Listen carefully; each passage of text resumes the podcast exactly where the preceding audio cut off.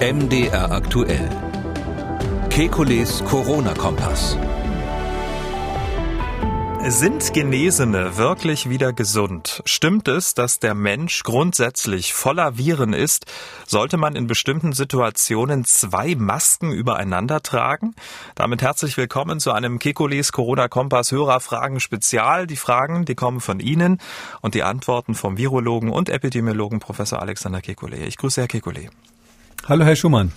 Diese Dame hat angerufen. Sie macht sich Gedanken um Patienten, die wegen Covid-19 auf der Intensivstation gelandet sind und denen es nach der Behandlung ähm, noch nicht gut geht. Geht es jetzt dem Patienten aufgrund der Nachwirkungen von Covid-19 so schlecht oder weil er sich zusätzlich noch einen Krankenhauskeim ähm, geholt hat?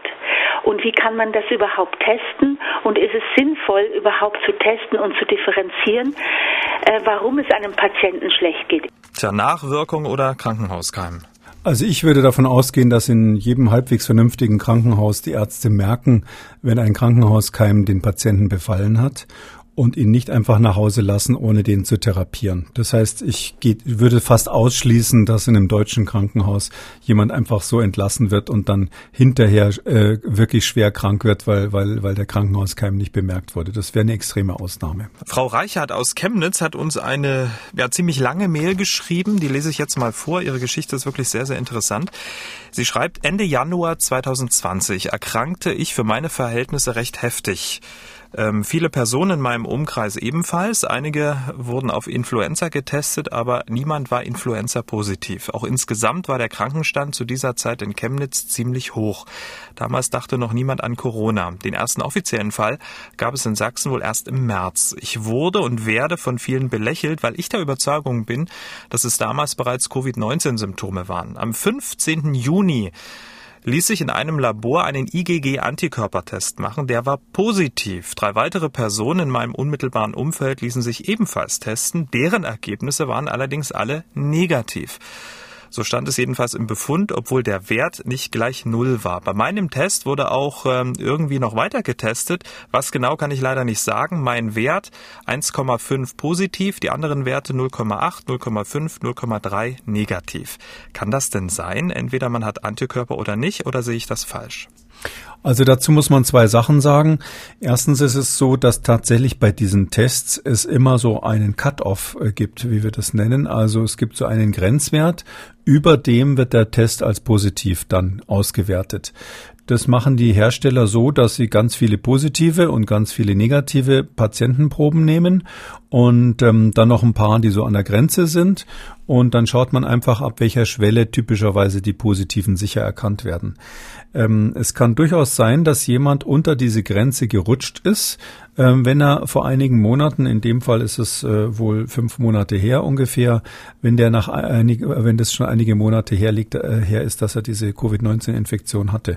Also ähm, ich würde aufgrund dieses Ergebnisses nicht ausschließen, dass die anderen auch Covid-19 damals hatten. Und wir wissen ja inzwischen, dass es einzelne Fälle, einzelne Eintragungen nach Europa durchaus schon Ende Januar gab. Hm, und die Frau ähm, Reichert aus Chemnitz schreibt weiter, man wundert sich, dass es im Osten so wenige Fälle gibt, aber wenn man nicht richtig zählt, beziehungsweise die Möglichkeit nicht in Erwägung zieht, dass Corona schon viel, viel eher seine Opfer in Anführungszeichen fordert, ist das ja auch kein Wunder. Das wäre ja dann so ein bisschen deckungsgleich. Ne?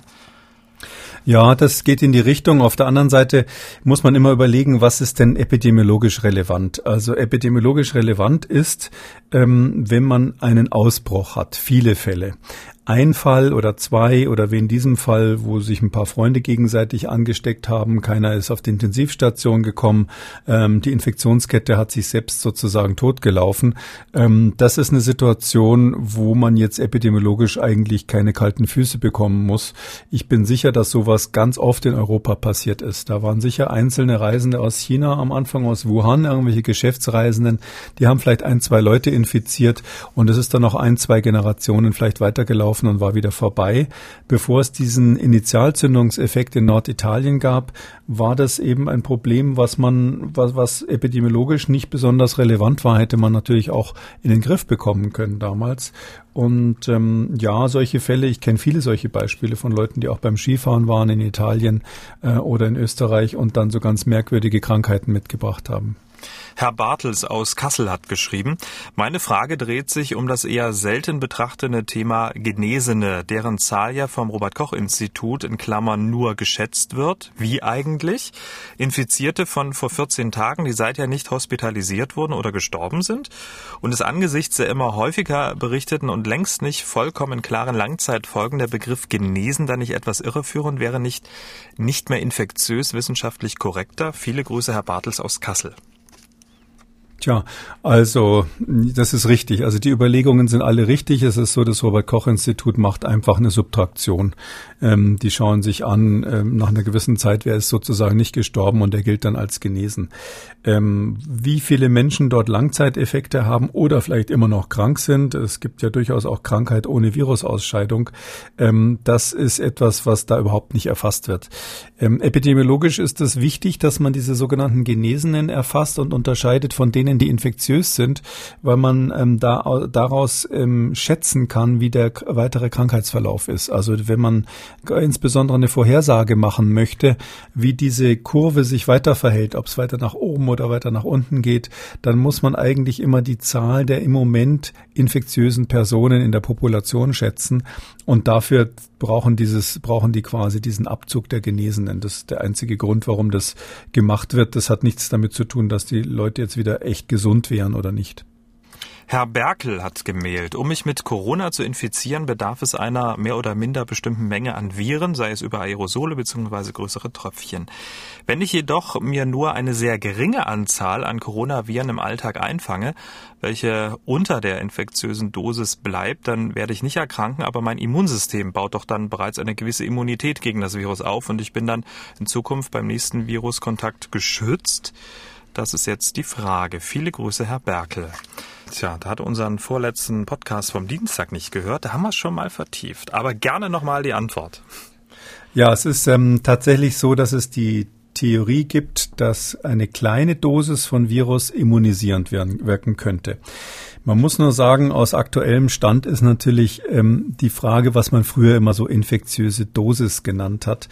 Das ist im Grunde genommen ein Konzept, was heutzutage nicht mehr so funktioniert. Weil klar, man kann ganz wenig Viren nehmen, äh, die funktionieren dann vielleicht nicht, die führen nicht zu einer Infektion. Vor allem, weil ja Viren ähm, die Eigenschaft haben, dass sie oft kaputt sind, die sind mutiert, das sind ganz viele Partikel so, dass die eigentlich von vornherein nicht ansteckend sein können. Und deshalb braucht man eine gewisse Menge, damit eben die Wahrscheinlichkeit hoch ist, dass einer davon wenigstens funktioniert, also eine Infektion in Gang bringen kann. Und dann ist aber die Immunantwort ja durchaus mehrstufig. Also die allererste Stufe ist einfach, dass die Haut, auch die Schleimhaut, eine mechanische Barriere bildet. Da kommt das Virus ja nicht unbedingt rein erstmal. Und wenn es irgendwo reinkommt, dann gibt es ähm, Substanzen, die schon in der Oberfläche drinnen sind, im, im, im Speichel zum Beispiel, die solche Viren inaktivieren oder zersetzen können. Die gehören dann zum Beispiel zum Komplementsystem ähm, des, des Organismus dazu. Wenn die aktiv werden sofort, dann baut sich eigentlich in dem Sinn gar keine Immunität auf. Das Gleiche gilt, wenn äh, so ein Virus auf der Schleimhaut sofort ähm, aus Versehen einem Antikörper in die Arme läuft. Da gibt es ja Antikörper, die noch da sind von anderen Infektionen, vielleicht andere Coronavirus-Infektionen, ähm, die da auf der Schleimhaut sind. Das sind die sogenannten IgA-Antikörper. Und wenn so ein Virus von dem gleich weggefangen wird, passiert auch immunologisch nichts so dass man jetzt sagen muss, nur wenn die es wirklich zu einer Infektion von einzelnen Zellen in der Schleimhaut kommt, also das Virus sich dann ein bisschen lokal vermehrt, nur dann springt die richtige Immunantwort an und nur dann kommt es zu dieser Immunisierung. Oder mhm. andersrum gesagt, nicht jeder Kontakt mit dem Virus, auch wenn er harmlos verlaufen ist, führt zur Immunität hinterher. Mhm. Deswegen wäre so ein, was er dann auch noch äh, fragt, so ein Antikörpertest jetzt auch wenig aussagekräftig. Also der Antikörpertest würde dann positiv werden, wenn er wirklich eine kleine Infektion hatte die so war, dass zumindest in der Schleimhaut an der Stelle, wo das Virus zum ersten Mal eingetroffen ist, es zu einer Vermehrung des Virus gekommen hat, äh, gekommen ist und dann springt in mehreren Stufen eben die Immunantwort an und als Reaktion werden dann Antikörper gebildet, die man zumindest eine Zeit lang, ich sag mal mindestens zwei Monate lang oder so im Blut nachweisen kann. Frau Steinhardt hat gemailt. Sie beschäftigt eine Frage seit der Demo am 29. Äh, August in Berlin. Sie schreibt, da wurden am Rande der Demo Menschen interviewt und eine Dame hat so ähnlich geantwortet, ach, was soll das mit dem Virus, ist doch alles nicht so schlimm, unser ganzer Körper ist voll mit Viren. Nun weiß ich, dass unser Körper mit Bakterien besiedelt ist und wir die auch brauchen. Aber ist es tatsächlich so, dass wir voll Viren sind? Vielen Dank für die Antwort. Bleiben Sie gesund, Frau Steinhardt. Also bei den Bakterien ist es wirklich so. Wir haben also kiloweise Bakterien dabei, sowohl im Darm als auch auf der Haut leben die. Und wir brauchen die, das ist richtig. Ähm, und massemäßig sind die Viren natürlich damit überhaupt nicht zu vergleichen, weil die ja viel, viel kleiner sind.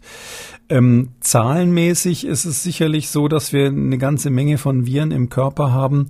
Vor allem deshalb, weil wir ähm, die genetische Information von Viren in unserem Genom haben. Also in unserer Erbinformation in der Zelle ist die genetische Information von Viren noch enthalten, die unsere Vorfahren vor Tausenden, Zehntausenden und Millionen von Jahren infiziert haben. Ähm, das heißt, ein Großteil unseres äh, Genoms, des, der, der menschlichen Erbinformation, ist so eine Art Müll, der üblich, übrig geblieben ist von alten Virusinfekten. So gesehen stimmt es, dass wir auch ständig ähm, Virusreste in uns rumschleppen. Äh, wir wissen auch, ähm, das ist so ein Konzept, was eigentlich gar nicht so alt ist, dass viele Virusinfektionen in dem Sinn gar nicht ausheilen. Man hat eine Weile gedacht, ähm, es sei so, dass äh, man so ein Virus hat, ja, so wie Masern oder so, Kinderkrankheit und dann ist das vorbei, das Virus ist weg, die Krankheit ist weg. Natürlich hat das Immunsystem das Virus besiegt, hat man gedacht, und das Virus ist verschwunden. Bis man solche Methoden hatte, die so super empfindlich sind, wie eben diese PCR, dass die einzelne Viruspartikel oder sogar Teile davon nachweisen können. Und ähm, da ist es eben so, dass man gefunden hat, hoppla, bei Menschen, die, die vor Jahrzehnten Masern hatten, ist das Virus immer noch in manchen Zellen vorhanden. Oder bei jemand, der eine Leberentzündung, eine Hepatitis hatte, sind die Hepatitis-Viren noch in der Leber, obwohl der längst wieder gesund ist.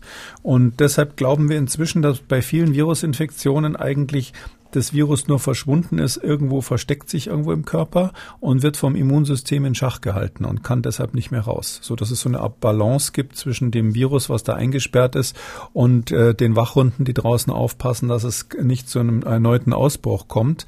Ähm, das ist bei viel mehr Virusinfektionen der Fall, als wir früher gedacht haben. Das heißt, vielleicht schleppen wir die einen oder anderen Viren, die zum Beispiel bei einer Impfung im Kindesalter uns ähm, äh, beigebracht wurden, nach wie vor irgendwo mit uns rum. Hm.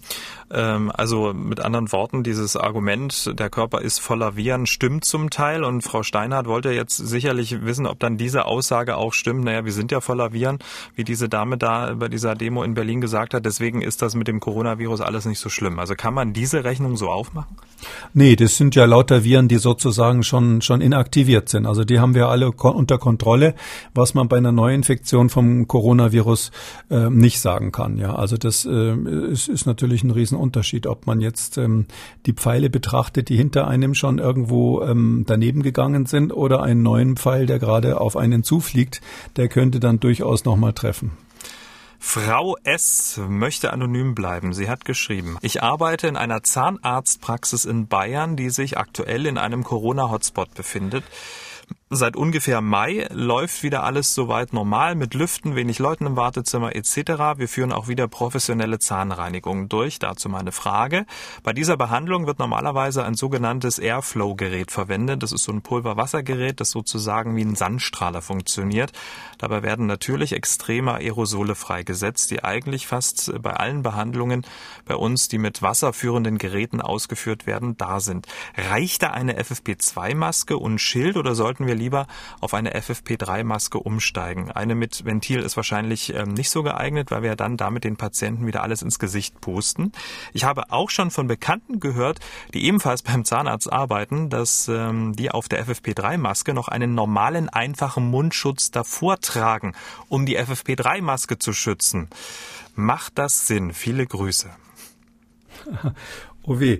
Also erstens, das Airflow-Gerät ist tatsächlich ähm, riskant. Das weiß man von anderen Infektionskrankheiten. Da hat es auch bei anders, wie anderen Viruskrankheiten Ausbrüche in Zahnarztpraxen gegeben. Drum wissen die Zahnärzte normalerweise, zumindest in Deutschland, sehr viel über Hygiene und Mikrobiologie Bescheid, weil man diese Risiken kennt. Ähm, ich, der Unterschied zwischen einer FFP2 und einer FFP3 ist wirklich minimal. Also da würde ich sagen, das Wichtigste ist, dass die dicht sitzt und dass sie vernünftig getragen wird und konsequent getragen wird. Ähm, ob das dann eine FFP2 oder eine FFP3 ist, finde ich persönlich jetzt nicht so wichtig. Ähm, Klar, wenn man beides äh, in der Schublade hat, würde man wahrscheinlich eher zur FFP3 greifen in so einer Situation, vor allem dann, wenn man vielleicht vermutet, dass der Patient positiv sein könnte. Das ist ja noch die Frage. Ähm, ist es sinnvoll, ähm, einen Ausartenventil zu haben? Äh, ich persönlich finde diese Ausartenventile ähm, angenehm, muss ich sagen, weil man, wenn man längere Zeit arbeitet und äh, körperlich angestrengt arbeitet, dann ist es einfach ein Unterschied, ob man ein Ausatmenventil hat oder nicht, äh, ob man die Ausatmenluft quasi konsequent immer aus der Maske rausblasen muss. Das müssen natürlich die Mitarbeiter der Zahnarztpraxis dann selber entscheiden, wie ihnen das, wie, wie das bei ihnen funktioniert. Eine Alternative zu dem, was dort gemacht wird, wäre ja, dass man Masken mit Ventil nimmt, vielleicht sogar FFP3 mit Ventil und dass man ähm, zusätzlich die Mitarbeiter einmal die Woche testet. Dann ist die Gefahr, dass die Patienten infiziert werden, wirklich extrem gering. Und wenn sich Mitarbeiter in Arztpraxen hoffentlich dann auch halbwegs vernünftig verhalten, natürlich sonst. Und dann kann man das durchaus verantworten, dass die ein Ausatmenventil haben. Aber so einen einfachen Mundschutz noch über die FFP3-Maske zu stülpen, ist wäre dann ein bisschen zu, zu übervorsichtig. Naja, ich habe nicht den Eindruck, dass das sozusagen als weitere Sicherheitsstufe dort gemacht wird, sondern es ist ja in der Tat so, ähm, dass ähm, äh, diese Masken schnell schmutzig werden durch die Aerosole, die da, äh, dieser Nebel äh, aus dem, aus dem Airflow-Gerät, der da manchmal im Raum steht. Ich schätze, das hat mehr den Grund, dass man die FFP2-Maske schützen will ähm, und nicht, dass man einen zusätzlichen Schutz einziehen will. Sonst hätte das keinen Sinn. Also ich kenne ehrlich gesagt nur eine Situation, vielleicht kann ich das an der Stelle sagen, wo es sinnvoll ist, tatsächlich einen Mundschutz über eine FFP2 oder FFP3-Maske drüber zu ziehen. Sie dürfen einmal raten, welcher das sein könnte. Ich habe keine Ahnung, tut mir leid. Kommen Sie nie drauf. Wenn Sie heutzutage Bäcker. mit dem Flugzeug, nein, wenn Sie mit dem Flugzeug fliegen und haben ein Ausatmenventil. Dann sagt die Stewardess, das ist seit neuerdings bei der Lufthansa auch so, war bei äh, American Airlines hat, glaube ich, zuerst, äh, zuerst das eingeführt. Dann sagt die Stewardess, Ausatmenventil geht bei uns nicht, Sie brauchen einen Mundschutz und gibt Ihnen einen normalen Mundschutz in die Hand. Dann müssen Sie Ihre Luxusmaske ablegen. Mhm. Und ähm, in dieser Situation wäre es möglich, über die Maske mit Ausatmenventil den Mundschutz drüber zu ziehen. Äh, dann ist das Personal glücklich und Sie haben Ihren erhöhten Schutz, den Sie, den Sie auch haben wollen, wenn Sie diesen Podcast regelmäßig hören. Und noch eine Zahnarztfrage, die kommt von dieser Dame. Hallo, ich habe eine Frage. Ich vermeide ja im Herbst jetzt zum Zahnarzt zu gehen, wenn jetzt die Corona-Zahlen wieder so ansteigen. Aber ich weiß, dass mein Zahnarzt drei Wochen im Urlaub ist jetzt. Ähm, falls ich zum Zahnarzt müsste, würden Sie das für unangemessen halten, wenn ich ihn ganz direkt frage, wo er im Urlaub war und ob er sich und die Mitarbeitenden getestet hat? Finden Sie, dass das einfach zu weit geht? Das würde mich einfach mal interessieren, weil ich von einer Zahnarztpraxis weiß, dass die Mitarbeitenden nicht getestet sind. Tja, wenn jetzt ein Patient zu Ihnen kommt, Herr Kekoli, und fragt, wo waren Sie im Urlaub? Ich würde das immer sagen. Also ich äh, finde, Ärzte sollen mit ihren Patienten ein offenes Verhältnis haben. Und da würde ich jetzt ähm, nicht um den heißen Brei reden, sondern einfach fragen, kann man ja höflich und geschickt machen. Also ähm, reden Sie sich auf diesen Podcast raus, sagen Sie, der Kekuli macht mir so viel Angst vor dem Virus. Jetzt wollte ich doch mal fragen an dieser Stelle. Ähm, das glaube ich, wird Ihnen kein Arzt übel nehmen. Eine Dame hat geschrieben, die möchte anonym bleiben, hat folgende Frage. Ich bin Risikopatientin NTX 2019, also Nierentransplantation letztes Jahr und ich habe jetzt einen Minijob als Taxibegleitung für Kindergartenkinder angenommen. Sitze dort im vollbesetzten Bulli mit einer FFP3-Maske, lüfte den Bulli immer da, wo es geht. Die gesamte Fahrzeit beträgt, wenn das letzte Kind abgeholt wird, circa zehn Minuten im vollbesetzten Bus. Kann ich dieses Risiko eingehen? Viele Grüße. Ja, das würde ich eingehen. Das ist eines der Restrisiken, die man im Leben immer hat. Ich finde, ähm, in einem geschlossenen Raum mit Kindern zusammen, die wahrscheinlich dann keine Maske aufhaben, ähm, ist es auf jeden Fall sinnvoll, sich selber zu schützen, ganz klar. Und da würde ich Risikopersonen immer empfehlen, eine FFP2 oder 3 Maske aufzusetzen. Und wenn die Dame das hier macht und das auch ähm, insbesondere dann richtig sitzt, das ist immer ganz wichtig, dass die Maske dicht ist, ähm, dann bestehen da aus meiner Sicht keine Bedenken. Wenn wir anfangen würden, an der Stelle noch Restrisiken sozusagen auch noch zu vermeiden, dann kämen wir in den Bereich, wo wir keine Lehrer mehr in die Schule schicken können, wo wir fragen müssen, ob Krankenschwestern Krankenschwestern einen Beruf haben, der zu gefährlich ist, der nicht mehr zumutbar ist und so weiter und so weiter. Virologen dürften auch nicht mehr arbeiten. Also es gibt ein gewisses Restrisiko, das hat man einfach im Leben und die Wahrscheinlichkeit, dass man beim Verkehrsunfall ins, ums Leben kommt, ist ja auch nicht gerade null, so dass ich sagen würde, da mit, irg irgendwo muss man dann aufhören mit der Risikovermeidung. Frau Roth aus Wiesbaden hat geschrieben, ich habe in diesem Sommer eine Hyposensibilisierung begonnen. Vor und nach jeder Spritze wird bei mir eine Lungenfunktionsprüfung durchgeführt. Dafür muss ich mehrfach tief über ein Mundstück und einen Schlauch in eine Maschine ein- und ausatmen. Das Mundstück wird zwar bei jedem Patienten erneuert, der Schlauch aber nicht. Ich frage mich, ob ich mich über diese Lungenfunktionsprüfung mit Corona anstecken kann. Von jedem Patienten verbleiben ja sicherlich Aerosole, Tröpfchen, gegebenenfalls mit Viren im Schlauch bzw. im Gerät. Die Lungenfunktionsprüfungen werden in dieser Praxis wie am Fließband durchgeführt. Wie schätzen Sie dieses Risiko ein? Viele Grüße. Also darüber haben sich natürlich schon viele Leute Gedanken gemacht, weil das häufig Asthmatiker sind, die so eine LUFO machen müssen. Und deshalb sind die Geräte, wenn sie richtig bedient und gewartet werden, sind sicher. Das ist ganz klar, weil es gibt ja ganz viele Infektionskrankheiten, die über die Atemwege übertragen werden. Stellen Sie sich vor, man holt sich da die Masern oder die Influenza oder ähnliches. Ähm, das ist also, wenn das richtig vernünftig gemacht wird, ist das Gerät sicher. Aber ich würde der Patientin empfehlen, sich von dem technischen Assistent oder der technischen Assistentin, die dieses Gerät bedient, einfach mal erklären zu lassen, welche Filter da drinnen sind und warum man sich da nicht infizieren kann. Das war das Kekulis Corona Kompass Hörerfragen Spezial. Vielen Dank, Herr Kekuli. Wir hören uns dann am Dienstag wieder. Bis dahin bleiben Sie gesund. Bis dann Sie auch, Herr Schumann. Schönes Wochenende. Sie haben auch eine Frage, dann schreiben Sie uns an mdraktuell-podcast.mdr.de oder rufen Sie uns an 0800 300 2200. MDR aktuell. Kekules Corona Kompass.